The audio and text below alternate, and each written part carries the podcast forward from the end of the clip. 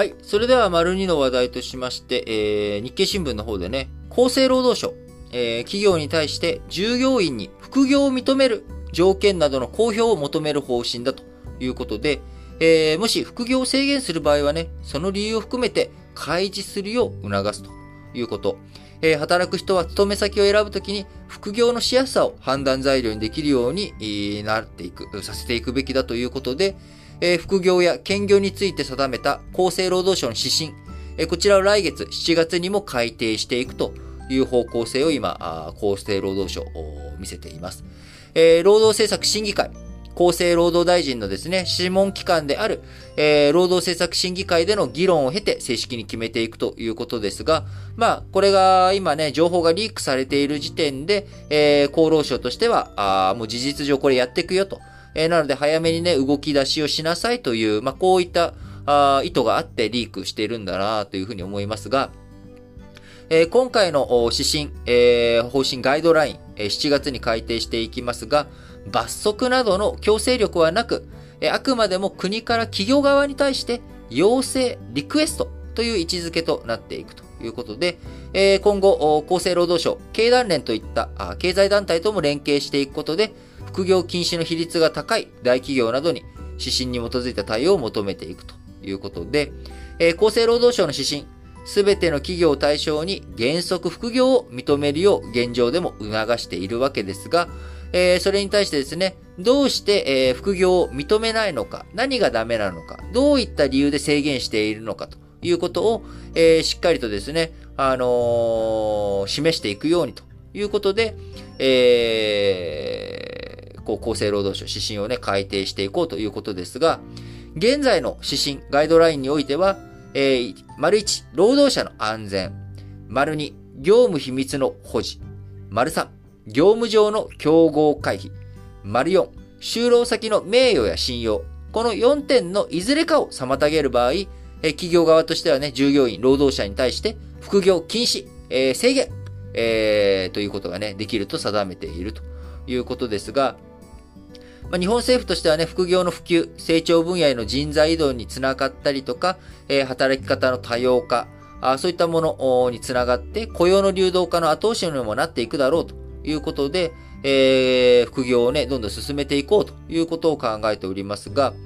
えークラウドソーシングのランサーズによりますと、今、常時雇用先とは別に副業を持ったり、雇用形態に関係なく、2社以上の企業と契約する、兼業の形で働いたりする、え国内労働者数、2021年の推計で812万人だったということで、えー前年比15%増、労働力人口全体の1割を占めているというようなね、えー今、副業兼業の状況だということですが、えー今ね、テレワークなども増えて、元々の勤め先以外の仕事も手掛けやすくなったりとか、あ副業する人、副業ができる環境、こういったものがね、え整ってきているという状況の中、企業側の情報開示、えー進めていくことによって、えーその従業員がね、え副業をしたいから、まあ、この会社に勤めるか勤めないかとかね、まあ、そういったことが考えられるように、えやっていこうということかなと思います。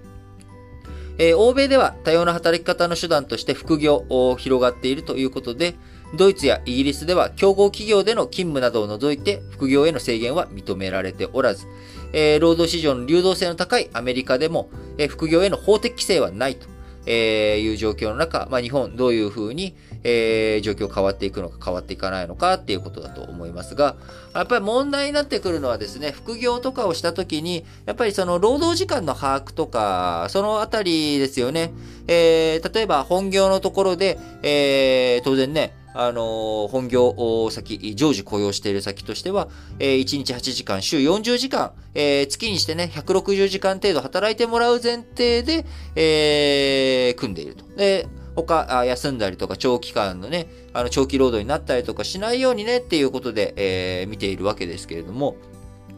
え副業するとなると、えーそこでね、外側で時間を使うということになるので、えー健康管理とかね、えそういったところについて誰がどう責任持つのと、労働者の非、えー、雇用側がね、えー、労働者に対する時間管理とか、そういったことの義務を負っているっていうところ、えー、このあたりについてね、どういうふうにしていくのか。だから僕はなかなかやっぱ難しい話というかね、あのー、な、なんて言ったらいいんでしょうね。本来的に言えば、副業をしなくても、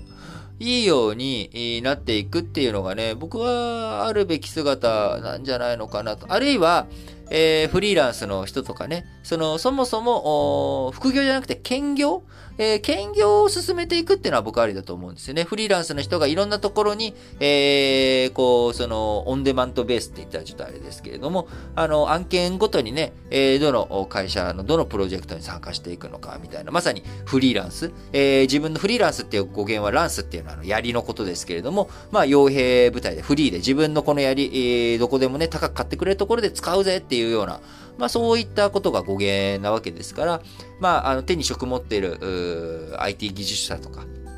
そういった人たちが、えー、より兼業しやすくなるとか、そういったところの側面とか後押しとか、えー、そういったことを目指す人に対する技術力のね、向上のリスキリングとか、そういったものの支援っていうのが、あ求められてるんじゃないのかなと思います。副業をしやすくするっていうこと、まあもちろんね、副業がしやすい環境を整えていくよっていうのはね、決して僕は反対するわけじゃないですけれども、えー、うん、なんか、その、ね、うん、より良くしたいっていうために副業していくっていうのはいいと思うんですが、なんか現状すでにも生活が苦しい。このままだと食っていけないから副業するっていうのは、ただ単に、えー、時間外労働を助長させていくというか、えー、ね、その自分たちが雇用されている正社員のところでは時間管理、時間外労働してない、えー、残業してないんだけれども、他の企業で残業していると。事実上その人から見たらね、えー、全体の時間っていうのは、あの、160時間を超えて働いてるみたいな状態になってるわけですから、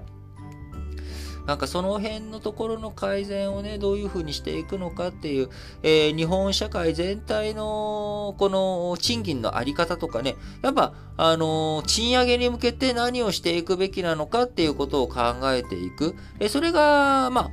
本丸なんじゃないのかなと思います。当然、その副業したい人とかがね、副業しやすくするとか、あ兼業しやすくするっていうのは当然、えー、必要な対策、手当だと思うんですけれども、えー、生活区でね、副業をしなきゃいけないっていう事態を、どう解消していくのか。そのためには、